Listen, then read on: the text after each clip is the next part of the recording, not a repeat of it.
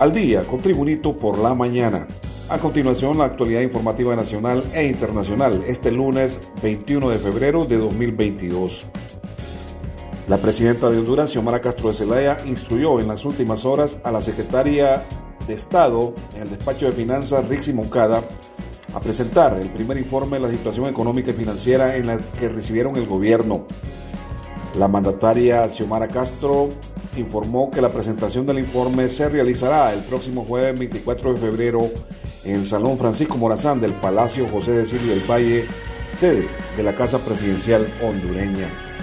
Más noticias con Tribunito por la mañana.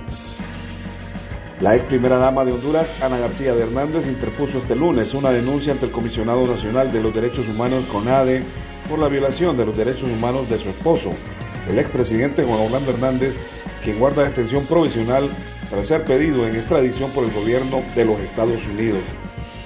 García de Hernández arribó a las instalaciones del Comisionado Nacional de los Derechos Humanos en Tegucigalpa, escoltada por agentes de seguridad tras concedérsele a ella y su familia protección.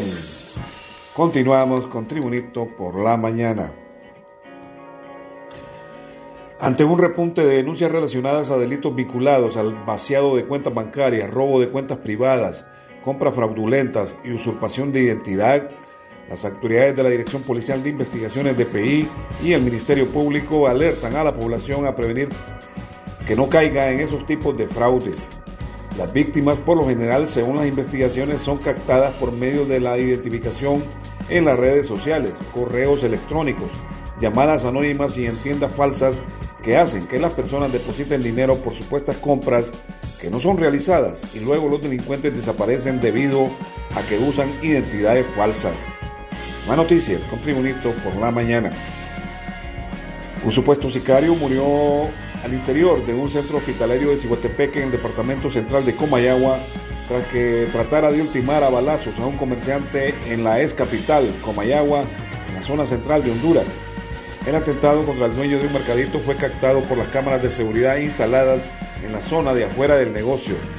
El dueño del comercio repelió el ataque cuando uno de dos sicarios trató de quitarle a su hijo de los brazos. Informes de la Policía Nacional indican que al investigar los hechos, se encontró que el fallecido concuerda con las características de uno de los criminales que perpetró el atentado allá en la capital Comayagua. Más noticias con Tribunito por la mañana. La Fuerza Nacional Antimaras y Pandillas se declara camino a la desaparición. Sus elementos se quejan de una supuesta campaña negativa y reciben apoyo de algunos dirigentes del transporte. En las últimas semanas, varios gráficos han sido filtrados en los distintos chats Facebook, Instagram y otras redes informáticas. De acuerdo con los antipandillas, la campaña ha sido planificada por expertos en redes de la mala salvatrucha MS-13 y la pandilla 18. Temen la desaparición sin presupuesto y el desprestigio de la Fuerza Nacional Antimaras y Pandillas. En varias de las publicaciones se expone que los antipandillas han dejado escapar a cabecillas de pandillas para volverlos a capturar. Continuamos con Tribunito por la mañana. El presidente de la Comisión Especial del Congreso Nacional que investiga en los operadores de justicia las extradiciones solicitadas, Ramón Barrios, anunció que la comitiva tendrá cita con el Departamento de Estado de Estados Unidos para cotejar sus extradiciones solicitadas.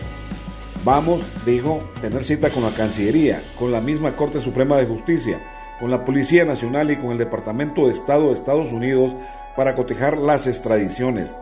El diputado Barrio señaló que se debe cotejar cuántas extradiciones han solicitado ellos, Estados Unidos, y cuántas nos han dicho públicamente que hay. Y es cierto de las 16 órdenes famosas de extradición que hay, y es cierto que las mismas existen o no, precisó.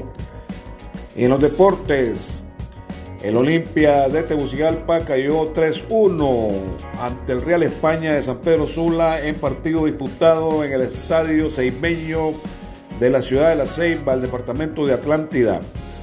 El Olimpia perdió 3-1 ante el Real España en partido que cerró la fecha 6 del torneo clausura y para el entrenador de los Albos, el argentino Pablo Lavallén, el rival lo sorprendió con un tempranero gol y al ser efectivo frente al marco. Fue un partido muy complicado, sabíamos que el rival tiene una forma y un estilo de juego que se le facilitó a partir del gol al minuto. Creo que fueron sumamente efectivos. En la primera llegada anotaron y eso empezó a condicionar un poco el trámite del partido, fueron un resumen de las valoraciones del técnico sudamericano Pablo Lavallén, entrenador del Club Deportivo Olimpia, que el domingo perdió 3-1 ante el Real España. Y este ha sido el boletín de noticias de Tribunito por la mañana de este lunes 21 de febrero de 2022. Gracias por tu atención. Tribunito por la mañana te invita a estar atento a su próximo boletín informativo.